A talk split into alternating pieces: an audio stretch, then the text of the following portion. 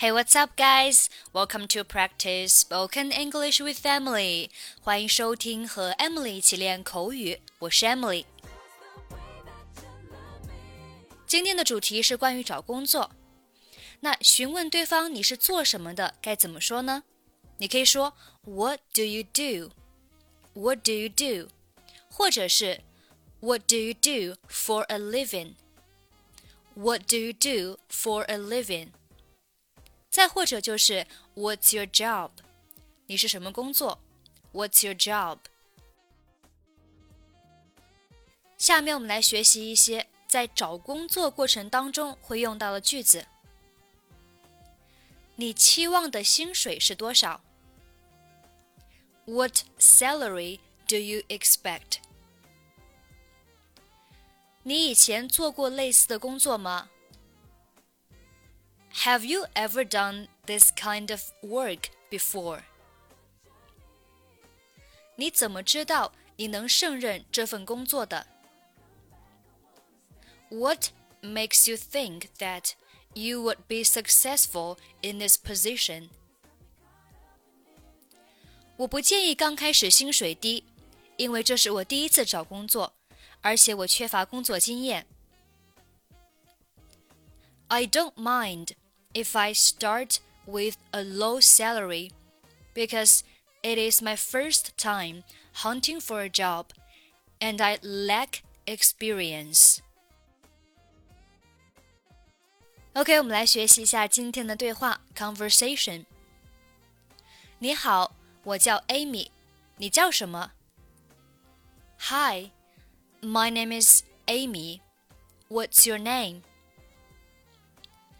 我叫 Linda，很高兴认识你。你是做什么的？I'm Linda. It's nice to meet you. What do you do? 我是个自由英语教师。你呢？I'm a freelance English teacher. How about you? 我现在还在找工作呢。 I'm in between jobs at the moment. 你想找什么样的工作？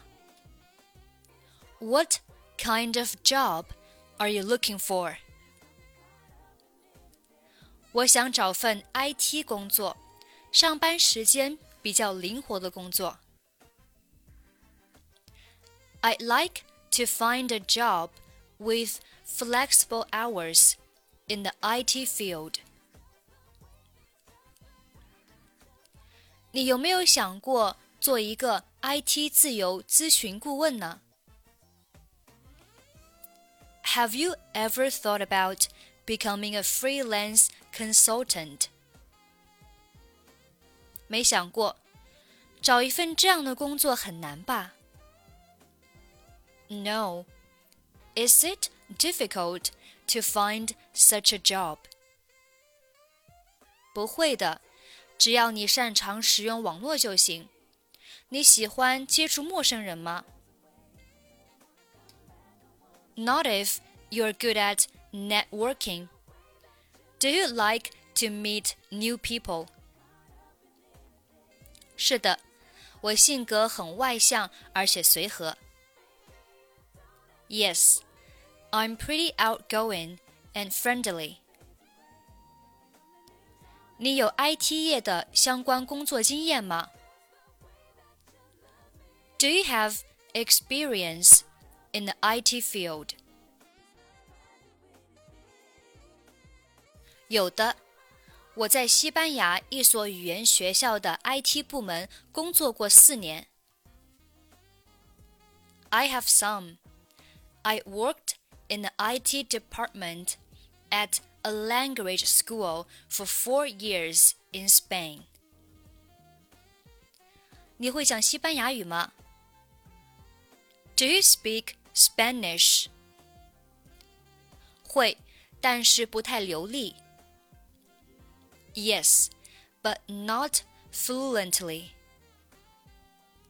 这没关系。你给公司发过简历吗？That's okay. Have you sent your resume out to anyone yet. 我发了许多简历，可是没有一个公司回复我。I've sent my resume to dozens of companies, but nobody has got back to me. 简历中求职意向写的明确吗 ？Did you write a clear objective in resume? 不明确，因为我也不知道自己想干什么。No, because I didn't know what I wanted to do. 我觉得你需要改一改你的简历了。明天把你的简历拿到我办公室来， 我帮你看看吧。I think you need to update your resume. Bring it over to my office tomorrow, and I'll help you with it. 谢谢，我会的。明天到时候见。Thanks, I will. I'll see you tomorrow then.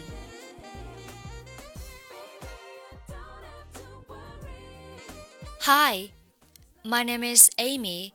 What's your name? I'm Linda. It's nice to meet you.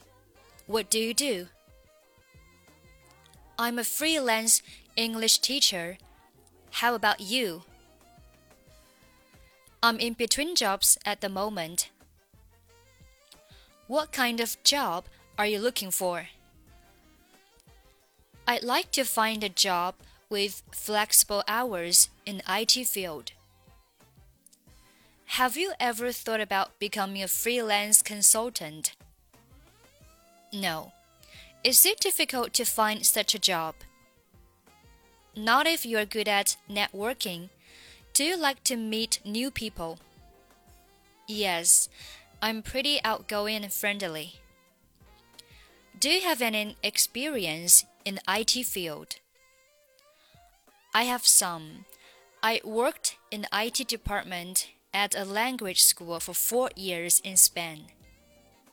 Do you speak Spanish? Yes, but not fluently. That's okay. Have you sent your resume out to anyone yet? I've sent my resume to dozens of companies, but nobody has got back to me. Did you write a clear objective in resume? No, because I didn't know what I wanted to do. I think you need to update your resume. Bring it over to my office tomorrow, and I'll help you with it. Thanks, I will. I'll see you tomorrow then. Okay, that's pretty much for today. 想要参与本期节目的跟读版本以及语音打分，欢迎您关注微信公众号“英语主播 Emily”。 在公众号里回复“节目”两个字即可加入。I'm Emily. I'll see you next time. 拜拜。